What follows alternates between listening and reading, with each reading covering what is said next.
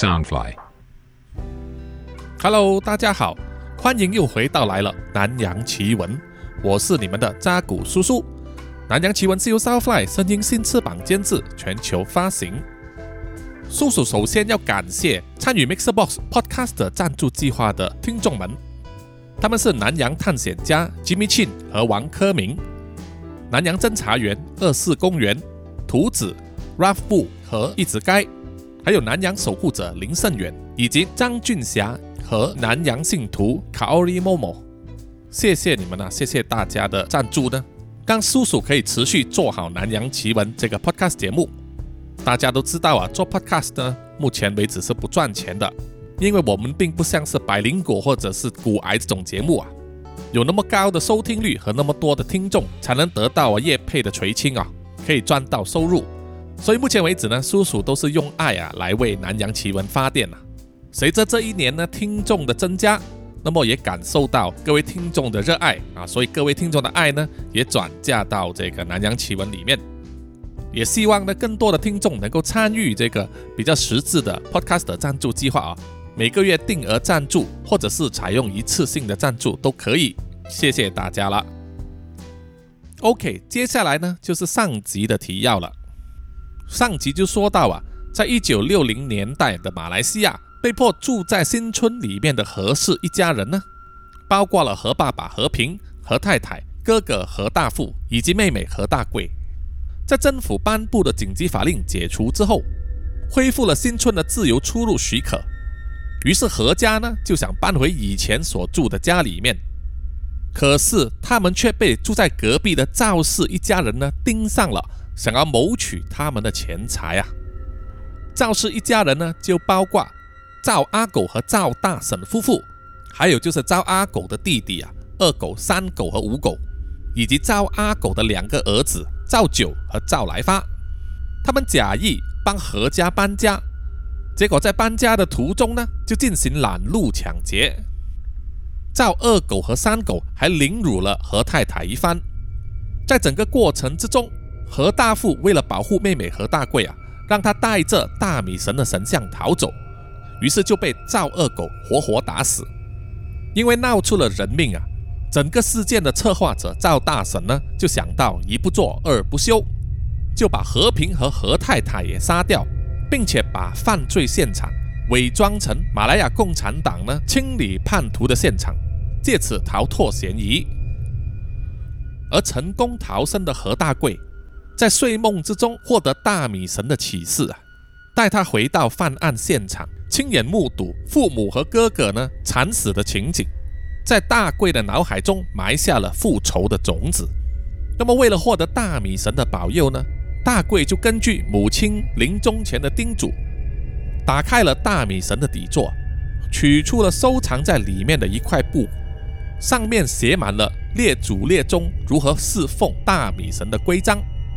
于是何大贵就此走上了复仇之路。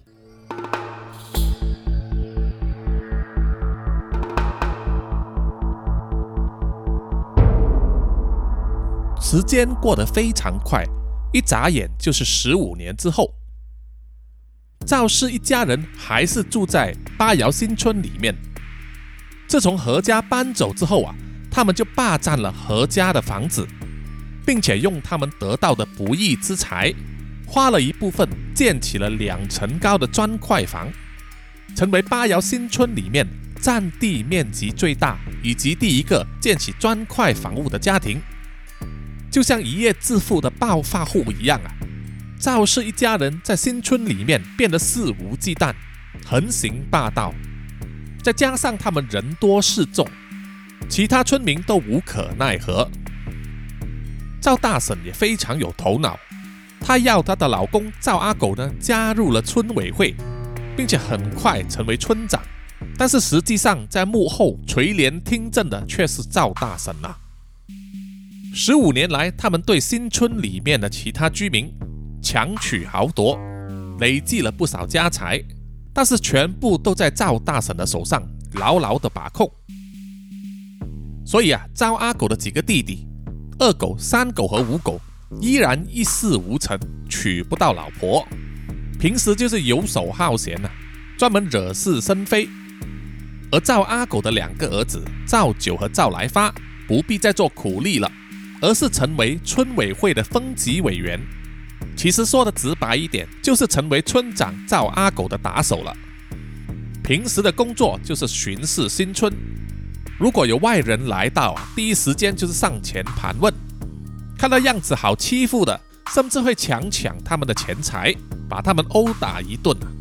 让整个巴瑶新村成为一个不法之地，而当时的社会局势并没有完全稳定，当地华人和马来人的关系越来越紧张，非常容易擦枪走火，让政府当局穷于应付，无暇去管像巴瑶新村的情况，所以也助长了赵氏一家的气焰。在某一个星期一的早上。赵大婶忙着在厨房里面呢煮这个早餐，赵九就在客厅那边耐心的喂他的父亲赵阿狗吃早餐。因为赵阿狗啊年纪大了，平时又烟又酒的，所以在不久之前刚刚中风入院，现在出院之后在家里休养啊，有一点口齿不清，双手一直颤抖啊，而且双腿不能走路，必须坐在轮椅上。所以他的日常生活呢，都由他的两个儿子以及儿媳妇们呢照料。同一时间，在赵家二楼的洗手间里面呢，赵九的年轻太太叫做莲花，正在洗手间里面淋浴。而在洗手间之外啊，赵三狗呢就透过门的缝隙啊偷看莲花洗澡。即使到了一把年纪啊，赵三狗呢还是精力旺盛的。对年轻女性的酮体充满了欲望，看着肥皂泡啊从莲花白皙的皮肤上飘落，手在身体上游走啊，三狗就在想象着那是他自己的手，看着看着就听到一声喝骂：“操你妈的，你又来偷看！”山狗非常机灵的马上逃离啊，洗手间的门马上打开，身上只围着一条毛巾的莲花呢。就气呼呼地冲出来大骂：“阿九，你的三叔又偷看我洗澡了！”她的丈夫赵九啊，听到了也不以为意啊，他依然专心的在饭厅那边喂着他的父亲吃早餐。去外面跑步运动的吴狗也回来了，就去茶壶里面倒了一杯预先泡好的咖啡来喝，然后就去打开收音机来收听今天的节目。赵三狗逃掉之后啊，看见莲花没有追来，就笑着要回去自己的房里。他经过赵二狗的房外，就随手掀开他房门上面的布帘，往里面看。在那个时候，虽然每一间房都有房门，但是很少关上的。通常在房门外挂着一块布帘呐，就是给你有一点隐私的空间。就看到赵二狗把耳朵贴在墙壁上。全神贯注的在听，三狗笑着跟二狗说：“哎呀，今天莲花那个妞也很骚啊！”二狗马上做了一个手势，叫三狗不要吵。于是三狗就放轻了脚步，走到二狗的旁边，轻声的问他：“怎么样？来发又跟他老婆在打炮了？”二狗回答说：“不要作声，已经是第二炮了。”赵三狗也把耳朵贴在墙壁上啊，去听从隔壁房间传来的淫声浪语啊。这是因为赵阿狗的第二个儿子赵来发刚娶了老婆，叫做玉芝。因为新婚燕尔，非常的痴缠，只要抓到时间空档就会做起来。这可羡慕死了色胆包天的二狗和三狗了。由于他们两个人都没有什么钱呐。不能去嫖妓啊，发泄他们的生理需求，所以三狗呢常常就去偷看莲花洗澡，而二狗呢就喜欢偷听睡在他隔壁房的来发夫妇啊翻云覆雨。煮好早餐之后，赵大婶啊扯起他的嗓门大喊：“全部下来吃早餐啦！”于是二狗和三狗才依依不舍地离开他们的岗位啊，去饭厅吃东西。只穿着一件清凉的 T 恤短裤，吃着油条的莲花，一看到来到饭厅的赵三狗啊，就举起拳头要揍他。赵三狗当然是左闪右避了，而赵九呢就会喝令他的老婆莲花呢不能动手打长辈啊。而莲花就一直控诉他的三叔偷看他洗澡。所以啊，除非每个人出外工作，不然的话，赵氏一家人家里呢，整天都是闹哄哄、吵吵闹闹的。要过了好一会啊，所有人才能静下心来，好好的吃东西。这个时候啊，有一台豪华车呢，就开到来了他们赵氏一家的门外。在那个年代，汽车还不算是很普遍，更何况是把豪华车开到新村里面来。这个举动马上引起了周围居民的注意，很多居民都纷纷走出家门，围绕在车子周围啊，又摸又敲，议论纷纷。而从车上走下来一个西装笔挺的男人，留着两片胡子，戴着金丝眼镜。下车之后，他就来敲赵氏一家的家门，而去开门的是赵五狗啊。他一看到这位男人啊，就笑着跟他握手。然后请他进了屋子。这个男人叫做黄义达，是一家房产公司的老板。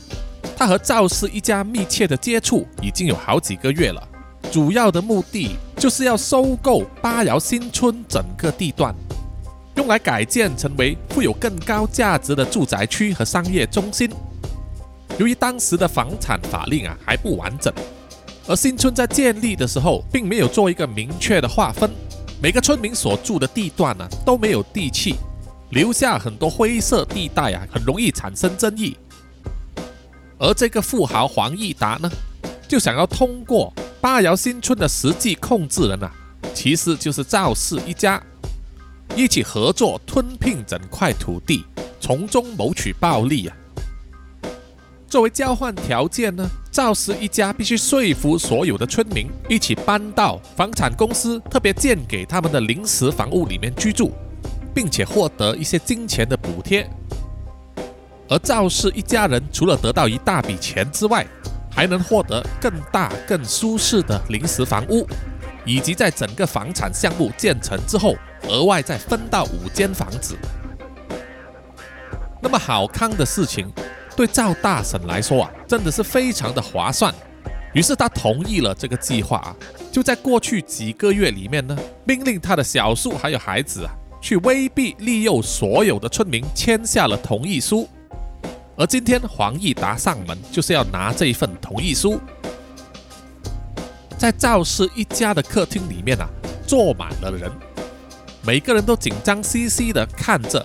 黄义达在检查每一张村民签下的同意书，检查完毕之后，黄义达满意的点头了，然后就跟赵大婶说：“行了，有这一些就行了，我的批文也已经准备好，很快就可以动工，叫这些村民搬迁了。”赵氏一家人听了，都兴奋的议论纷纷，想到说他们很快就可以搬去更大、更舒适的临时屋子里面去住了。赵大婶也笑着说：“哎呀，那真是太好了。那么黄先生，你之前答应说会给我们的那个那个定金呢？”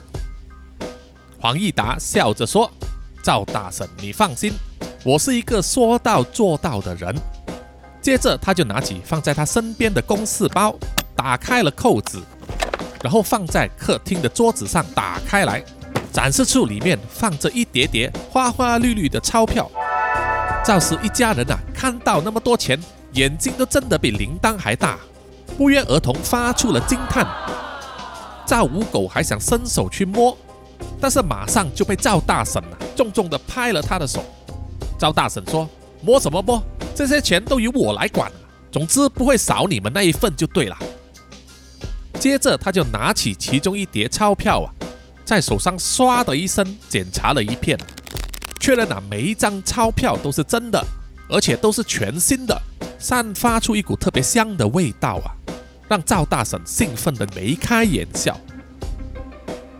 黄义达就说：“这个就是我答应你们的定金五万元，所有村民搬迁之后再给你五万，房屋工程动工的那一天再给你五万，你们只需要确保没有村民来干扰，妨碍工程进度就行了。”建筑工程完成之后，我们一旦从政府那边拿到入伙纸，我再给你最后的十万和五间房子的钥匙。这边说明一下，俗称的入伙纸呢，就是新房子的搬入证明啊。有了这张准证，住户才能搬进屋子里面住。黄义达还从他的西装口袋里面掏出好几张照片，交给了赵大婶看，然后说：“那个我们建给你的临时房屋已经装修好了，所有的家具都一应俱全，你们随时可以搬去住。到时整个工程完成之后，这个临时房你们也留住吧，我们不会收回。”赵大婶听了也非常开心呐，就是又多一间房子了。他看着手中的照片啊，清楚的拍摄到那间临时房的外观，里面的装潢都比现在他们住的这个砖房啊更大更豪华。赵大婶看完照片之后啊就传了开去，其他人也争先恐后的要一睹新房子的照片啊。赵五狗就开口问了。哎，黄先生，刚才你说这个房子已经建好了，随时可以进去住的话，那么今天我们可以去看一看吗？兴奋地抱在一起的赵来发和他的老婆玉芝呢，也异口同声地说：“是啊，是啊，我们可以去看一下嘛。”赵大婶也是流露出兴奋的眼光，却摆出一种很不好意思的姿态说：“呃，是啊，黄先生，我也了解你是个大忙人呐。”如果你可以把钥匙交给我的话，那么我们可以自己安排过去看一看那个屋子，就不用劳烦你费心了。黄义达就露出一个早知道你会这样说的笑容啊，又从口袋里面掏出了一根钥匙，就说：“哎呀，赵太太，你说的这个是什么话？你可是我们很重要的合伙人呐，没有你的话，这项房产计划根本就建不成了。”只要是你的要求，我们绝对会第一时间满足的。你看，钥匙就在这里。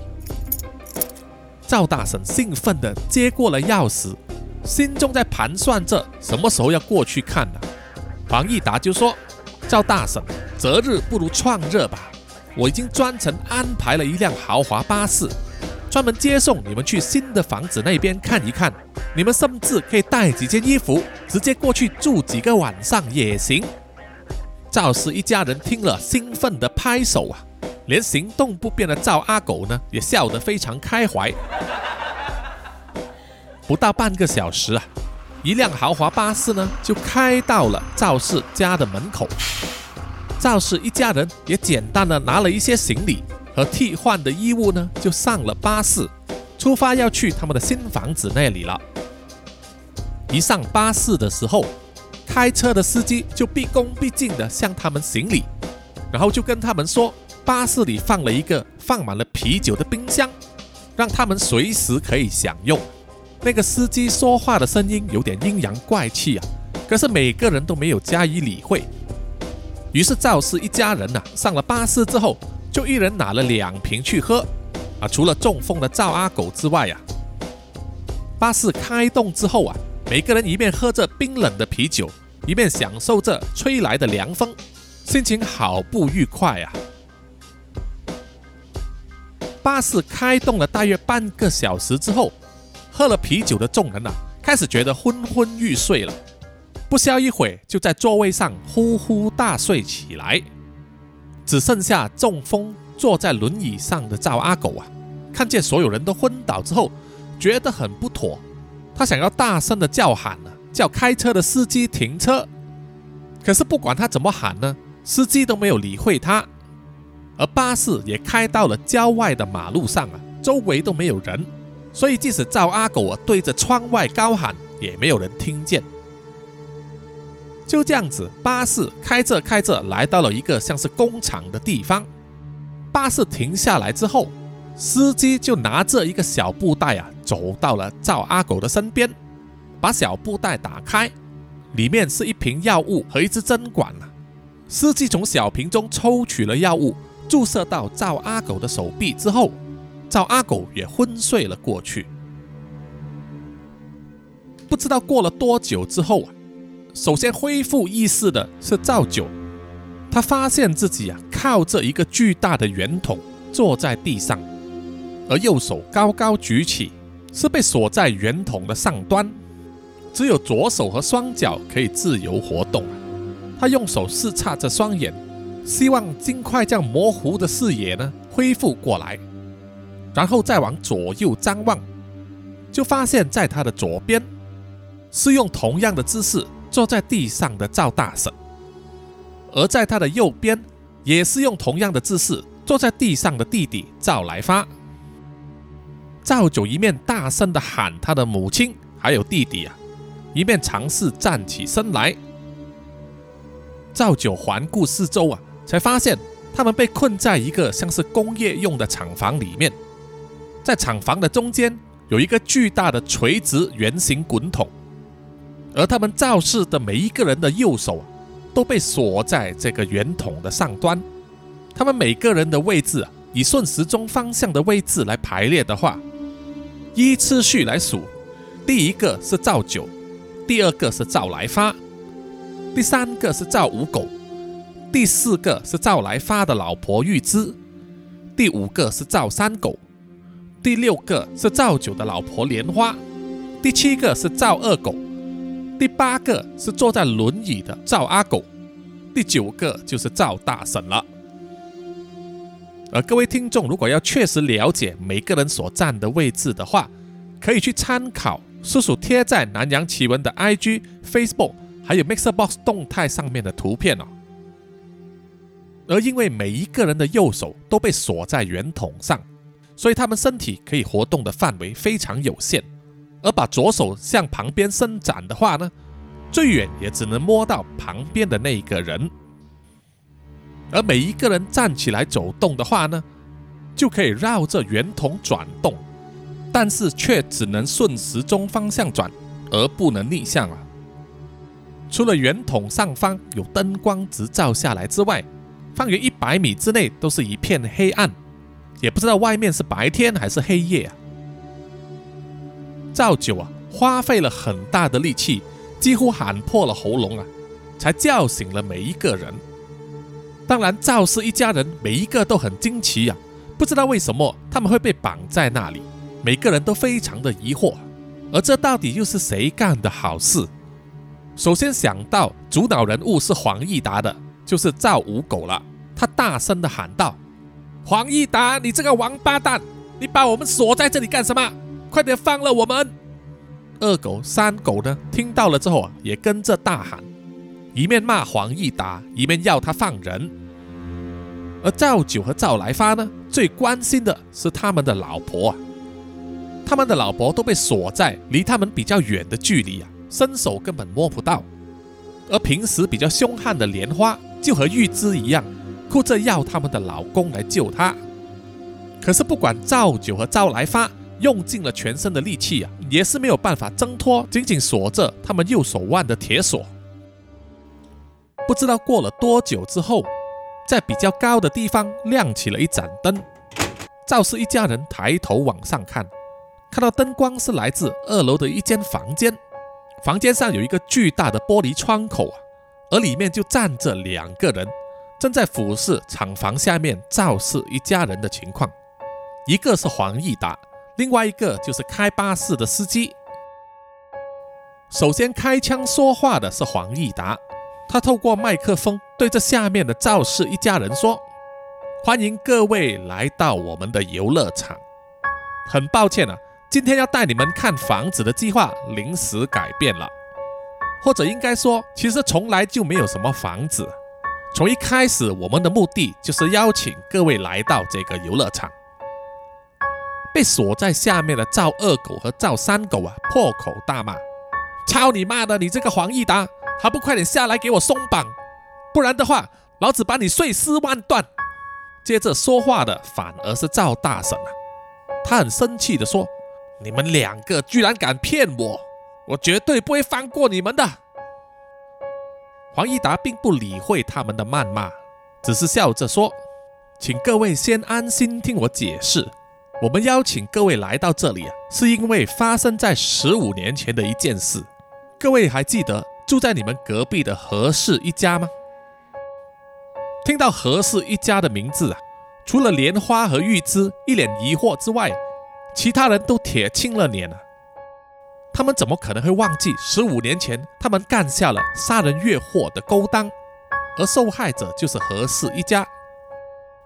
黄义达继续说：“赵阿狗、赵大婶、赵二狗、赵三狗、赵五狗、赵九和赵来发，你们几个，趁着何氏一家搬家的时候，抢劫他们的钱财，强暴了何太太，最后还杀死了何先生、何太太和他们的儿子何大富。”然后还把他们弄成被马共杀害的样子，此事当真？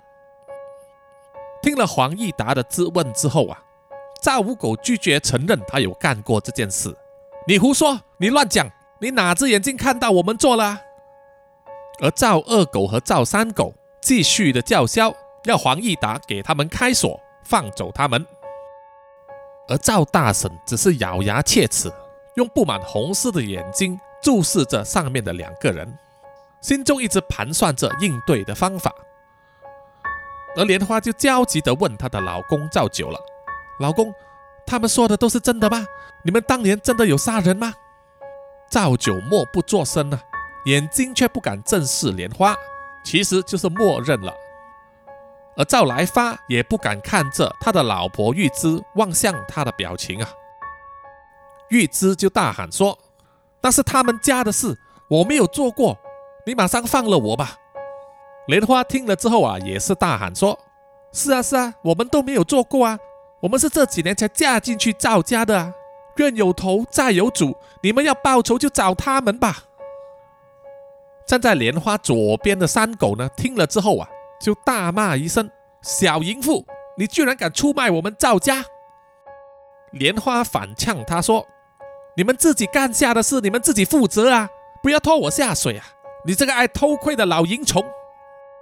赵三狗气得要冲上前去抓住莲花，莲花往另外一边退后，整个身体就撞到了二狗。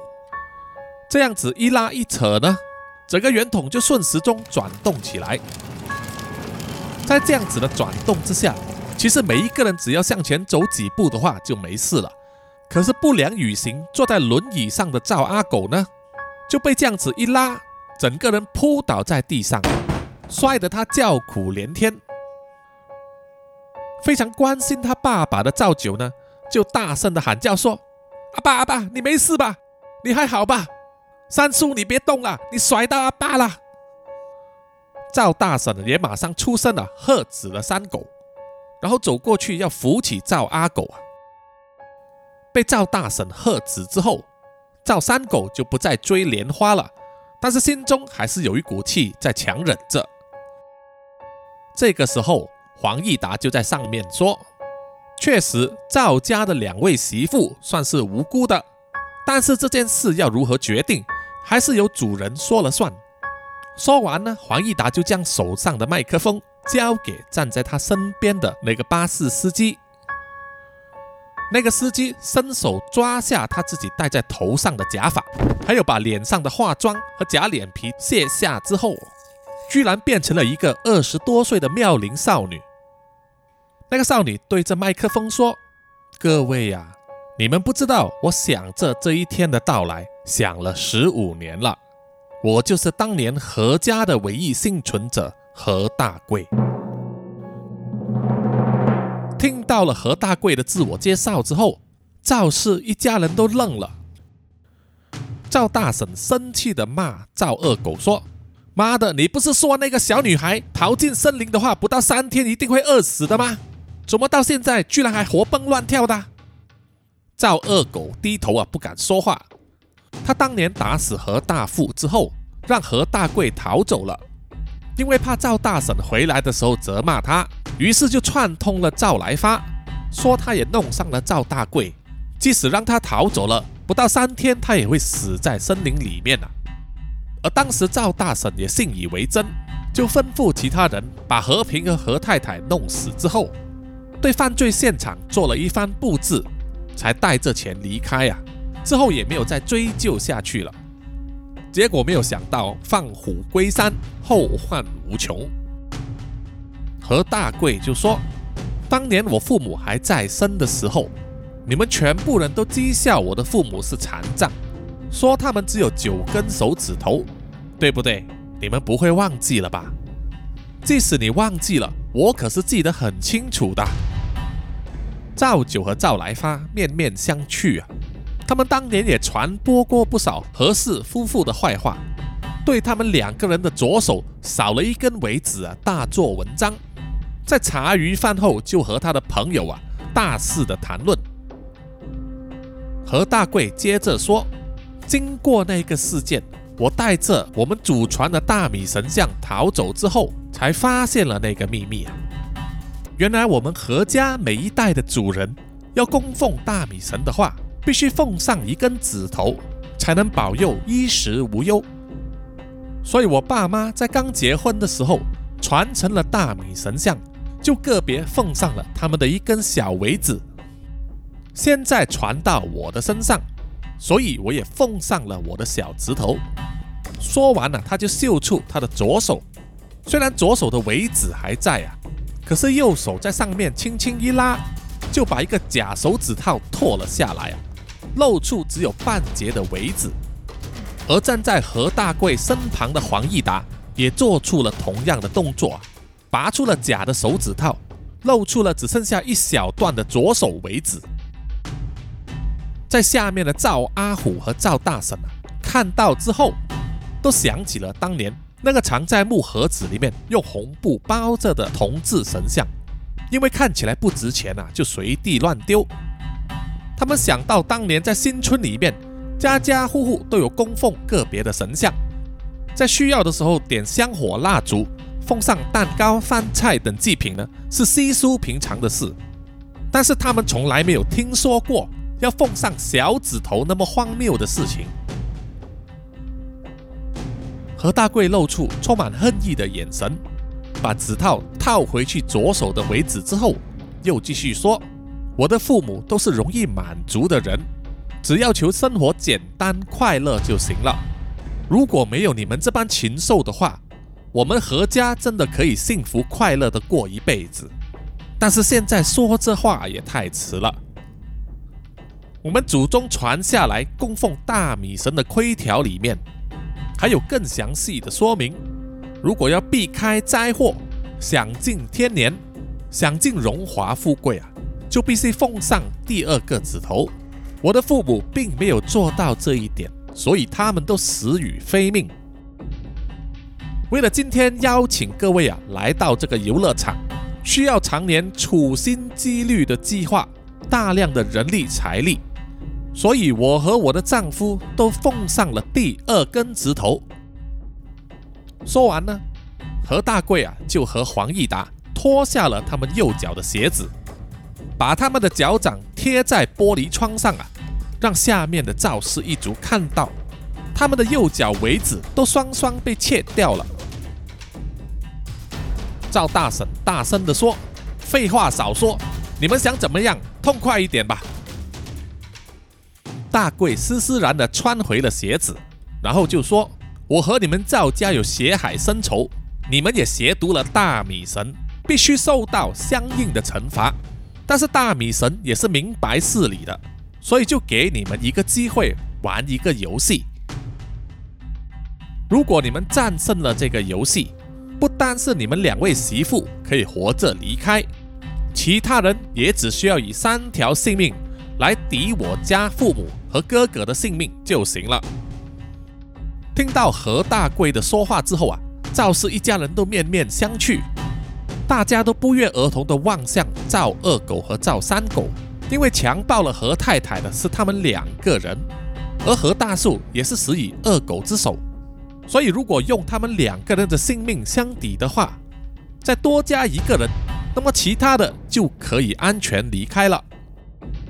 赵氏一家人啊，每个人心里都打着算盘呢，都在想着这个游戏是什么，怎么样让自己能够活下去。赵五狗就冲口而出的说：“那天出主意的是我大嫂，而杀人的是我二哥和三哥，用他们的命来相抵就行了吧。”二狗和三狗听了，都大骂五狗啊，没有义气，不顾兄弟之情。而赵大婶也愤怒地骂五狗说：“我养了你们几个穷光蛋那么多年，你们现在居然敢出卖我！”莲花也大声喊说：“好啊，好啊，你们就把这两个色鬼杀掉，剩下的一个就把家公也拿去吧，反正他中风了也活不久了。听到自己的老婆啊，居然要推自己的父亲去死啊！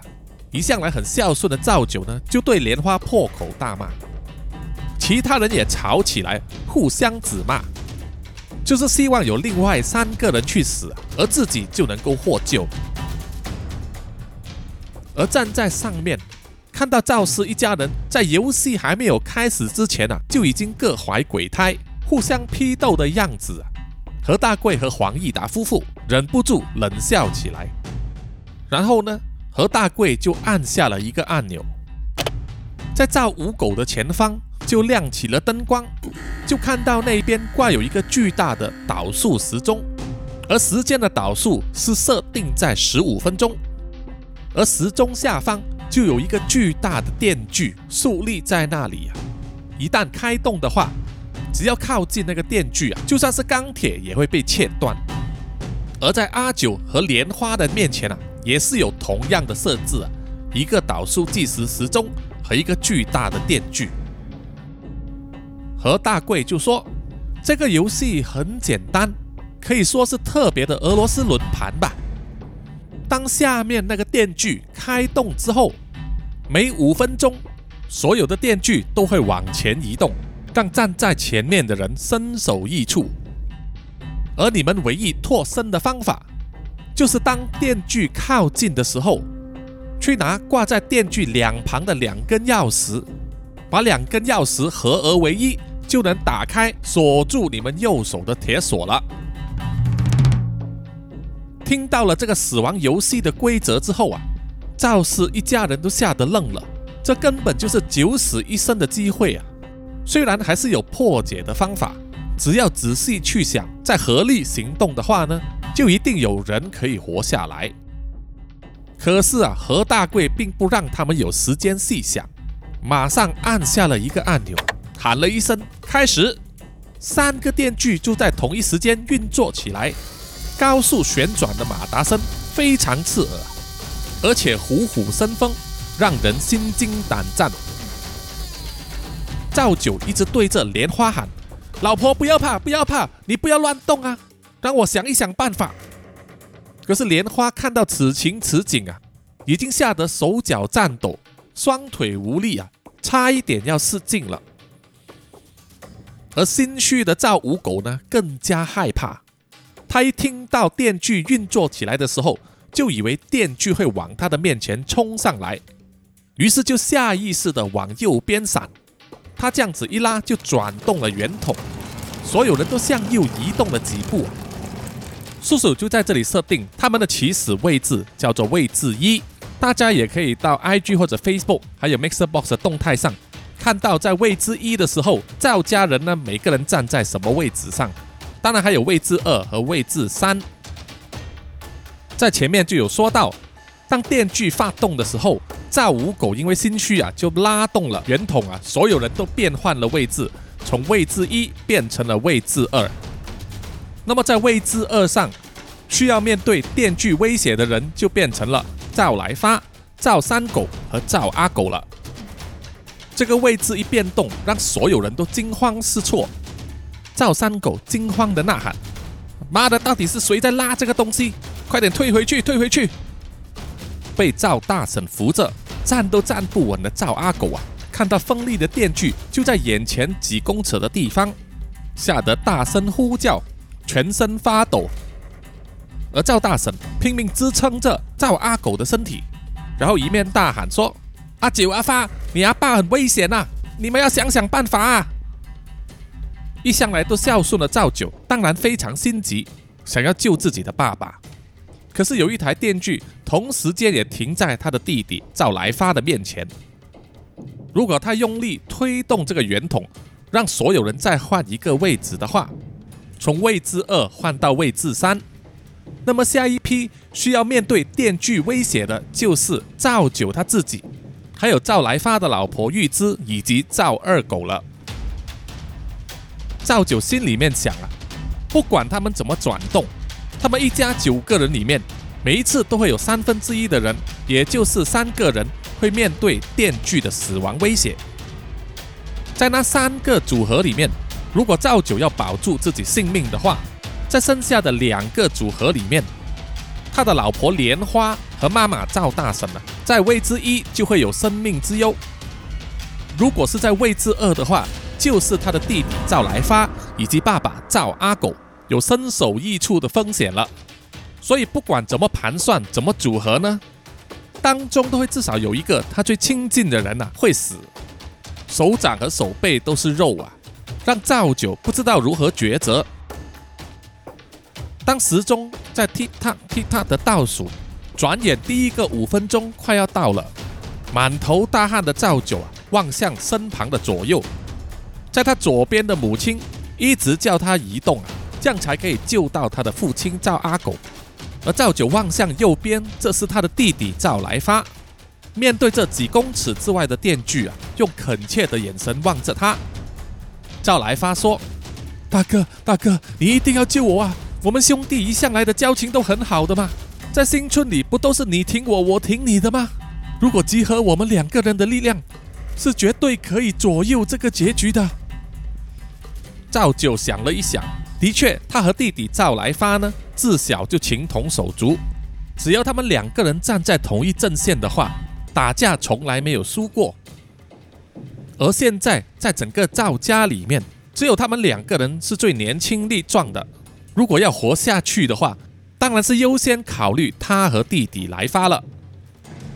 站在旁边的赵大婶啊，对着赵九大喊说：“阿九，我和你爸爸含辛茹苦的把你养大。”给你吃最好的，穿最好的，你应该不会忘记吧？我们都知道你最孝顺的，你一定要保住阿爸和阿妈，这样子我们才能把赵家的家业传给你啊！赵大婶言下之意啊，其实就是要跟赵九说，赵家的所有钱财都掌握在赵大婶的手上。如果赵大婶死掉的话，那么即使赵九活着，他也一个钱都拿不到啊！赵来发又跟赵九说。大哥，大哥，兄弟如手足，老婆如衣服啊！我们都还年轻，老婆死了可以再娶一个，钱没有了可以再赚回来。可是手足断了是长不回来的啊！听到赵大婶和赵来发这样子说，被他们私语各种情绪和亲情的绑架，赵九的思绪更加的混乱了。当倒数时钟来到十分三十秒的时候。离第一次的电锯攻击啊，只剩下三十秒。面对着电锯的赵三狗和赵来发呢，都想要推动那个圆筒，可是其他人，包括赵二狗、赵五狗、赵大婶、莲花、玉芝还有赵九呢，都阻挡着圆筒的移动。在力气的比拼上，中风的赵阿狗使不出力气啊，只有两个人的赵来发和赵三狗呢，根本抵挡不住其他人。赵来发一再恳求他的哥哥赵九啊，要帮他解围。到了最后倒数十秒的时候，赵九心里啊下了一个决定，就转头跟赵来发说：“阿弟，我们两个人一起活下去吧。”赵来发听了，马上点头啊。于是两个人呢就运起他们全身的力气，推动圆筒转动。于是所有人的位置变成了位置三。电锯就停留在赵九、玉芝以及赵二狗跟前。玉芝吓得花容失色，拼命喊着她的老公赵来发的名字。而事实上，这个转动并没有停止啊，因为赵九和赵来发呢两个人都同时用力继续转动。面对电锯威胁的赵二狗呢，也一起用力啊推波助澜。于是他们的位置又回到了位置一。面对着电锯威胁的人，变成了赵五狗、赵大婶和莲花了。吓得六神无主的莲花，想要大喊她老公赵九的名字啊，没想到却被站在她身旁的赵三狗呢，伸手掐住了她的脖子，不让她发声。赵三狗也对着赵二狗大喊说：“老二，快点来帮忙！”赵二狗也了解到了，根据目前的情况。他和赵三狗都处于安全的位置啊，所以只要站在他们中间的莲花被电锯杀死的话，他们兄弟两个人就可以伸手去拿挂在电锯两旁的钥匙了。而在转动的过程之中，一个不小心跌倒在地上的赵大神啊，抬起头来，居然看到电锯就在他的眼前，吓得大声喊赵九的名字。可是赵九呢，却转过身，刻意不要看他，让赵大婶明白到啊，他的儿子是要牺牲掉他。于是赵大婶双眼发红，好像发疯了一样啊，大声辱骂赵九，说他是不孝子、欺师灭祖。败坏家风的败家子等等啊，什么罪名都给他扣上了。身陷险境的赵五狗呢，想要推动圆筒啊，可是同样的也敌不过赵九、赵来发、赵二狗和三狗的力气。他用绝望的眼神望向赵来发，说：“阿弟阿弟，你不要这样子，武术知晓就很疼你，从来没有害过你，你不要这样子害武术啊。”赵来发深吸了一口气啊。用坚定的声音回答说：“武术，对不起了，不是你死就是我死啊！”赵五狗转身想要去抓站在他右边的玉芝，玉芝也拼命的将自己的身体缩到最旁边，不让赵五狗勾着了。几秒钟的时间一下子就过了，第一个五分钟导数完毕，三台电锯啊马上往前移动，接下来就是一片凄厉的惨叫声。还有血肉横飞、雪花四溅的画面。其他的人即使没有被电锯伤害到啊，但是面对喷洒到自己脸上热乎乎的鲜血，还有大大小小的肉片，每一个都吓破胆了。五秒钟之后，染红的电锯停止了旋转，鲜血从上面一滴滴的掉落，但是还没有倒退回原本的位置。惊魂未定的赵九。把喷洒在眼睛周围的血迹擦掉，然后定睛一看呢，在他左边的圆筒位置，原本站的是赵大婶，现在圆筒上只剩下半只手腕还锁在铁锁上，而赵大婶肥大的身躯已经倒在地上，颈部被电锯整齐的切开，头颅滚到了赵九的脚下，睁大着圆圆的眼睛，用恶毒的眼神望着赵九啊。似乎在临死前咒骂这个儿子牺牲了养育他长大的母亲，而坐在一旁的赵阿狗看到倒在地上的赵大婶，心里悲痛万分。他们两个人结婚几十年，虽然经常吵闹，而赵大婶也非常凶悍，常常限制他的自由啊。可是几十年相处的感情还是在那里的。看见自己的枕边人惨死，赵阿狗悲痛的哭起来。就像是宣告自己也放弃了求生的念头啊，而赵五狗也被拦腰切断，一分为二的身体倒在地上，脏器外露啊，发出刺鼻的血腥味和恶臭，把站在旁边的玉芝呢吓得高声尖叫，而被二狗和三狗抓住的莲花呢，也同样被电锯开膛破肚，内脏流满一地啊。下半身倒在血泊之中，而上半身还是紧紧的被二狗和三狗抓住，而莲花也已经面无血色，翻了白眼。二狗和三狗喘了好几口气之后，稍微镇定了下来，他们一起松开了颤抖的双手啊，莲花的上半身就笔直的倒在地上，死状恐怖。强作镇定的三狗啊，就大声的跟二狗说：“老二，快点！”去拿电锯旁边的钥匙。听到三狗的喊话之后啊，赵来发也伸出手去电锯旁边，拿到了一支钥匙。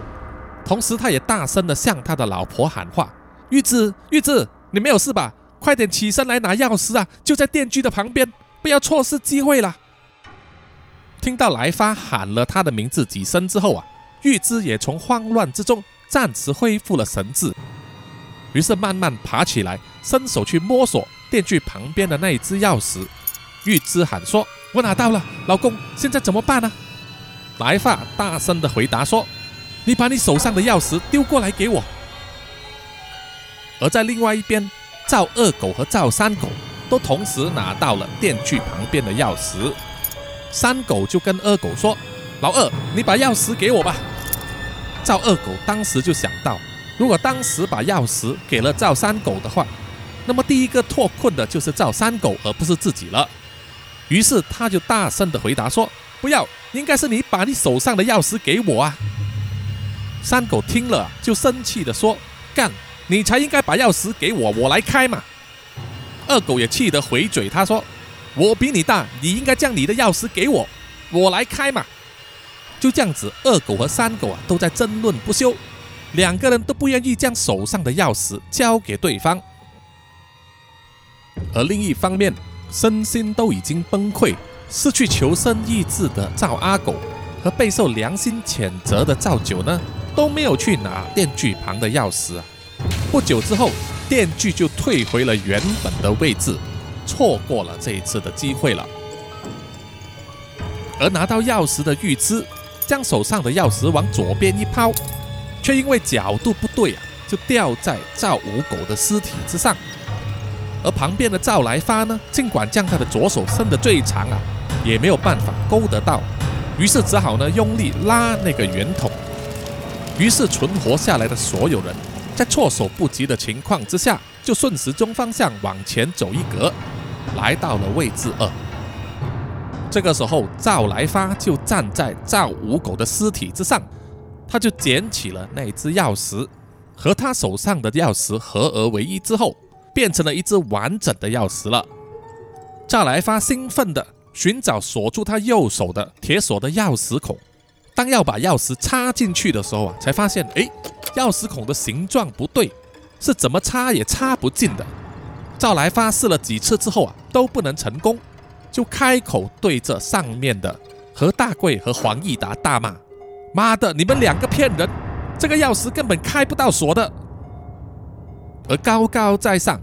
悠闲地观赏着赵氏一家自相残杀的何大贵呢，举起麦克风说：“我没有骗你，钥匙确实可以开锁的，只不过是你拿到的钥匙不是开你那个锁而已。”赵来发听了，于是马上转身跟站在他旁边的大哥赵九说：“大哥，你用这个钥匙试试看。”赵九还在恍神之中啊。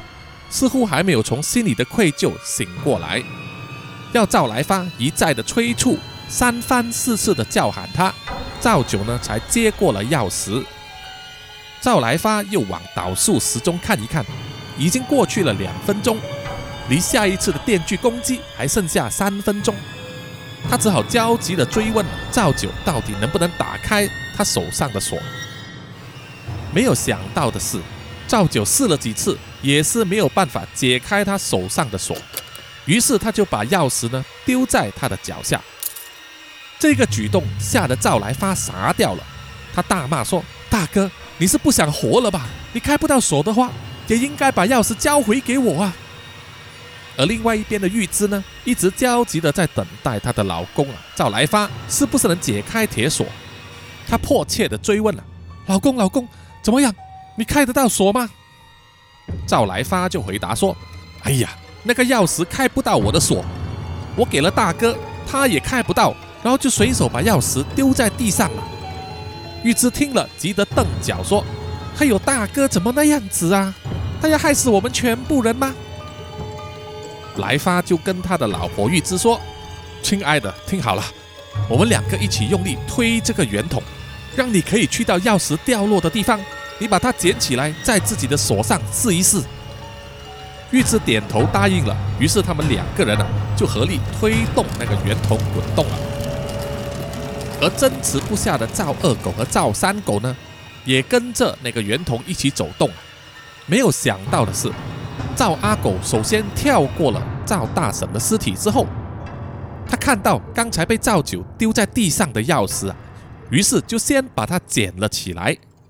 赵二狗笑着说：“哎，地上捡到宝啊，问天问地也拿不到。”赵来发听到了，就大声的呐喊说：“哎呀，二叔，那只应该是让玉芝捡起的钥匙啊！”二狗也不理来发的说话，就把钥匙插进铁锁的钥匙孔里面，用力一转，铁锁居然打开了。脱离了枷锁的赵二狗啊，兴奋的手舞足蹈。拿着他手上一只和半只钥匙呢，在赵三狗的面前炫耀啊！他说：“啊哈哈哈哈哈，老三，你看，这是老天爷命中注定啊！我父大命大，可以活下来呀！你这个孬种才是该死的人！”赵三狗听了之后，生气的气窍生烟了，想要冲出去抓住赵二狗，而赵二狗就特地在一个安全的距离里面呢，绕着圆筒跑，于是就让剩下来存活的人呢，也跟着一起绕圈转动了。而站在上面观望的何大贵呢，看到赵二狗居然能够脱离枷锁，叹了一口气啊。难道这个奸淫他母亲和杀死他哥哥的赵二狗，真的命不该绝吗？黄义达轻轻拍了何大贵的肩膀，跟他说：“你放心吧，我相信大米神自有安排。”圆筒整整转了一圈，而几乎丧失斗志的赵九呢，看到自己的老婆莲花倒在血泊之中，更是加剧了他心中的愧疚。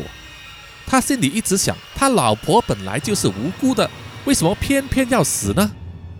而他自己也没有杀人，根本罪不至死。真正该死的应该是赵二狗。可是眼前呢，赵二狗居然脱险了，还活蹦乱跳的在周围乱窜，表现出幸灾乐祸的样子，让赵九的心中升起了记恨。他心想，一切都是二叔和三叔做的，他们才是该死。于是他就趁赵二狗跑过他身前的时候，伸出了他的右脚，把赵二狗绊倒了，然后就扑上前去抓住他，用左手臂紧紧地扣住赵二狗的脖子，然后怒骂说：“二叔，你才是该死的人，一切都是你造成的。如果不是你，妈妈和莲花也不会死了。你应该为他们的死而赎罪。”被抓住的赵二狗想要反抗。可是他的身体呢，也被旁边的赵来发抓住啊！赵来发一直喊说：“二叔，交出你手上的钥匙！”二狗一面拼命挣扎，一面大骂说：“你们这两个兔崽子，居然敢这样子对我！你们一个也别想活下去了！”说完呢，就将手中其中一只钥匙啊，把尖端往后乱刺，正好就刺进了赵九的眼睛里面。双眼被刺瞎了的赵九啊，痛得尖声大叫。但是手上的力度啊，一点都没有放松，而玉芝一直在喊着：“老公，快点把钥匙抢来，没有时间啦！”赵来发往旁边一看呐，没有想到他们现在是停留在位置三，而电锯正好对着玉芝以及赵九的位置，而第三部电锯对着原本是赵二狗的位置啊，现在已经是空置了，而时间倒数只剩下不到十秒钟。眼看要夺下赵二狗手上的钥匙啊，已经不够时间了。于是赵来发呢就大声的跟玉芝喊说：“推吧，我们一起推。”话音未落，第二个五分钟倒数计时已经到了。电锯快速的往前冲，咔嚓一声就削掉了赵二狗的半边脑袋，还把赵九从胸部以上分开两段。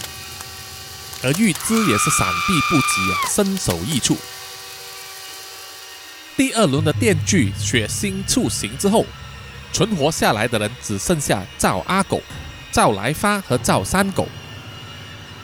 赵阿狗已经失去了求生的意志，只是呆呆地站着，等待命运的降临。赵来发看到自己的妻子惨死，虽然也觉得伤心呐，可是他更关注的是赵二狗手上握着的钥匙。他拼命的在地上的血泊翻找。摸索了好久啊，才找到了两根钥匙的柄，但是前端呢已经断开了，是在电锯落下的时候呢一起被锯断了。而手上握着半只钥匙的赵三狗，又伸手去电锯旁边拿到了另外一只钥匙，然后居然可以和他手上的那一只钥匙合并。他马上把钥匙插入铁锁的钥匙孔里面，轻轻一转，咔嚓一声，居然打开了。看到这种情况啊，让在上边的何大贵呢也皱起了眉头。怎么最该死的两个人居然都能够脱困呢？虽然赵二狗终究还是死了，松绑了的赵三狗啊，全身都是血污，他喘着粗气，围绕着那个圆筒啊查看一番。他看到失去求生意志的赵阿狗，吐了一口口水啊，然后就说：“嘿呀，老大，你这个老不死的！”以你现在的状况，就算是送去医治，也是浪费医药费啊！你还是乖乖待在这边等死吧。然后赵三狗又施施然的走到了赵来发的前面，虽然心中有点不情愿，可是赵来发还是向赵三狗发出了请求：“三叔，你都脱身了，那么你应该就可以去电锯旁边收集所有的钥匙来帮我解锁啊。”赵三狗笑了笑，然后又抬头啊望向站在上面的何大贵和黄义达，他完全可以感受到何大贵怨恨的眼神。他心里非常清楚啊，何大贵最想要杀的就是他和二狗了。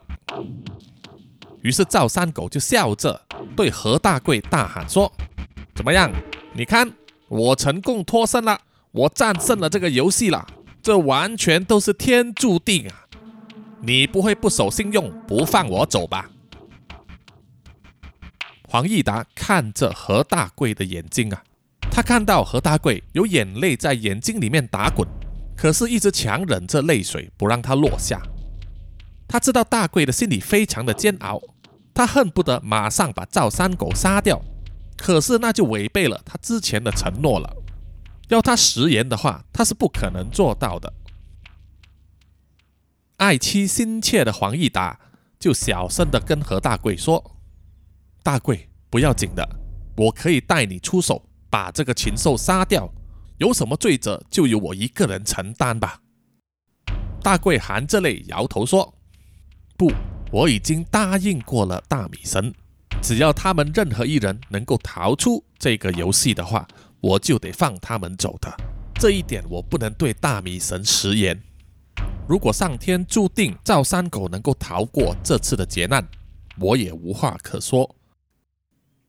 于是大贵就按下了一个按钮，在厂房一个漆黑的角落，突然打开了一扇门，外面的亮光透射进来呀。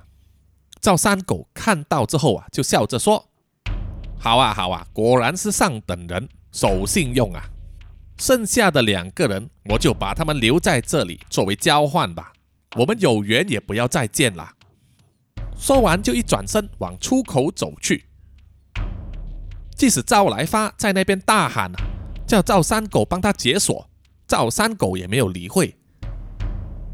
当赵三狗离开了厂房之后，何大贵也转身要走啊。黄义达就问：“剩下的这两个，你不看下去了吗？”大贵回答说：“没有必要再看下去了。”能够帮赵来发解锁的钥匙已经被刚才的电锯锯断了，所以他是注定逃不掉了，就乖乖的坐在那里等死吧。我们十天之后再回来收尸吧。说完，何大贵和黄义达呢都相继离开了楼上那间房，而灯光也关上了，任由赵来发怎么大喊啊，就是没有人回应他。他只能和他的父亲赵阿狗呢坐在那里等死了。而走出了厂房的赵三狗，看到周围都是一片树林啊，只好跟着地上的黄泥小径往前走。走了大约十几分钟之后啊，才来到一条转弯的大马路口。他向马路的两边左右张望，路上没有行人，也没有车，他也不知道要走哪一边啊。只好站在马路中间踱步。不久之后，他就听到身后好像有卡车的引擎声正在靠近。于是赵三狗啊就想到自己得救了，就快步的往那个方向奔去。没有想到，在这个转弯口啊，高速迎面冲来的卡车，开车的司机并没有看到赵三狗啊，就直接斩了过去。直到感觉车身好像碰到了一点东西。才停下车来查看呢，看到从他卡车尾部呢拖出一条长长的血迹，而赵三狗的尸体就躺在马路中间。那个开卡车的司机呢，吓得魂飞魄散了。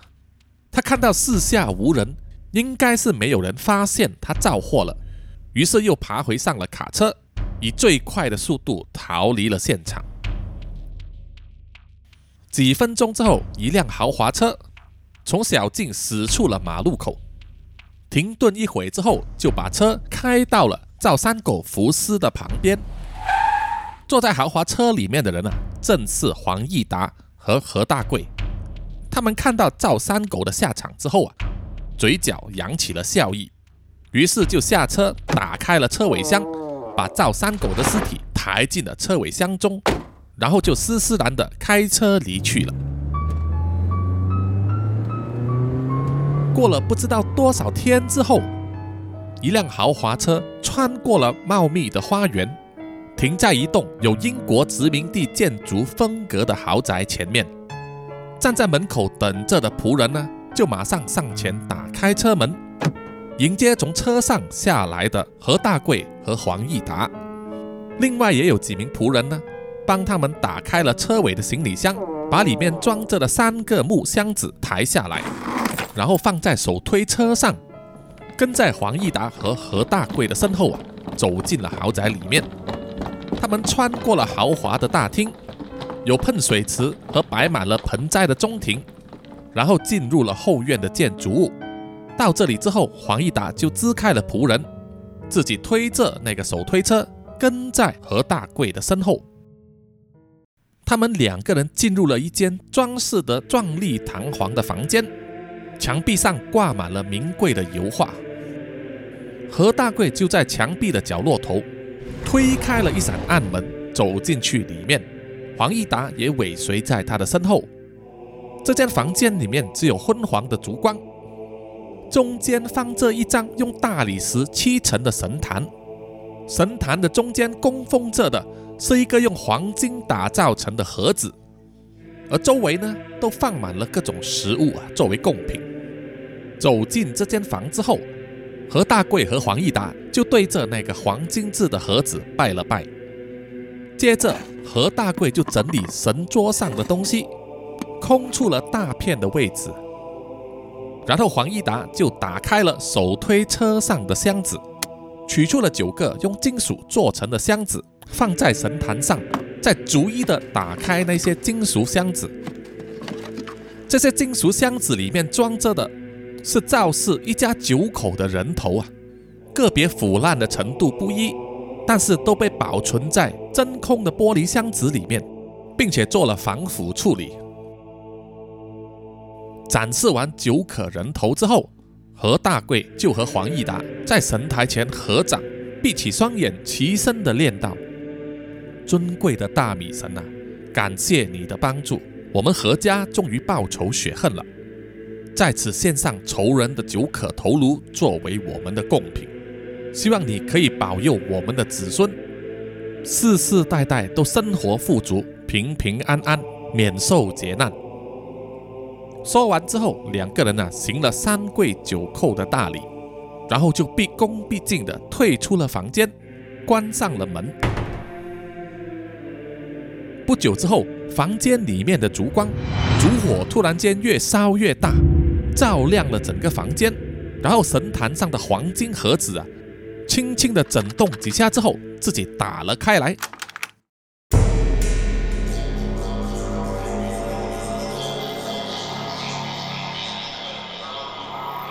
好的，本集的南洋奇闻故事呢，就到此结束了。希望各位听众都喜欢这个故事哦。善恶到头啊，终有报，所以平日呢就要多做好事，做善事啊，累积福报，那么灾难自然就会离我们远一点了。好的，接下来是回复听众的留言时间。首先就是在 IG 上啊，这位听众的名字好长哦，叫做呃 A D M L O C K S L E Y 吧。他在听完了《恶魔的龙三角》之后啊，就说今天听完这集之后，替巴洛克船长、还有罗尼以及文艺本尊上香。他还做了一个三炷香的符号啊，谢谢这位听众了，真是有心啦。接下来是在 Mixer Box 上，这位听众啊，叫做 Mixer 九五幺九八四八四，他在听了贝德的《堕天使》之后，就写下了四个字啊，说《夕阳之歌》。嗯，确实有那首歌的意境在啊。接下来就是在《恶魔的龙三角》那几集上，Apple House 就说很有想象画面的故事情节，很喜欢，然后举大拇指。下一位听众是秦爱笑，他就说。听扎古叔叔说故事很舒服，然后贴一个笑脸和一个大拇指。接下来就是 Ralph Wu 的留言了啊，他也是成为了南洋侦查员。他说：“终于来支持叔叔了，从 KKBOX 听到 Spotify，从 IG 留言，现在终于到 Mixbox。感谢叔叔陪伴的每一分每一秒，我上班的时刻，期待日后的每一则故事，一直长长久久做下去！叔叔加油！”接着就是我们的南洋探险家 Jimmy Chin 就说：“每次听扎古叔叔的故事都很印象深刻。”那种描述的画面，让人有很多幻想的画面，每次都很舍不得。故事完结，一个系列的说。然后下一位呢，就是轻松自在啊，他的留言是好喜欢听扎古叔叔说故事。然后同样是南洋侦查员的图纸呢，就写说谢谢扎古叔叔用故事陪伴我们。接下来的留言是 Mixer 幺四零九二二三四五啊。他的留言上写着“詹雅文”三个字啊，是在介绍你自己的名字吗？啊，詹小姐你好。然后就是 ZU 啊，他说故事很精彩，加油。然后秦爱笑又说，现在每天都要扎古叔叔讲好听的故事，好听的声音就会有好心情呢。然后三个爱心的笑脸，然后谢谢扎古叔叔辛苦了。接下来就是到这一次的录音结束之前呢。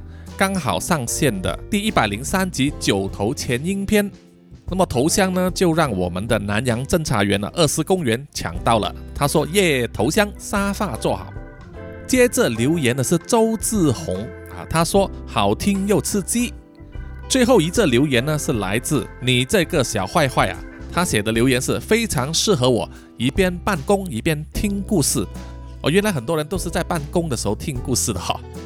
那么，如果我说的故事啊是捉弄冠老板的话，大家听了会不会比较开心呢？OK，好的，谢谢所有听众的留言啊，非常感谢你们每一个留言，我都有去看，也有去点赞或者是留言回应，谢谢你们，谢谢啊，也请大家呢继续留言啊，继续说，我会继续呢在下一集里面念出，好不好？OK，我们下一集见，拜拜。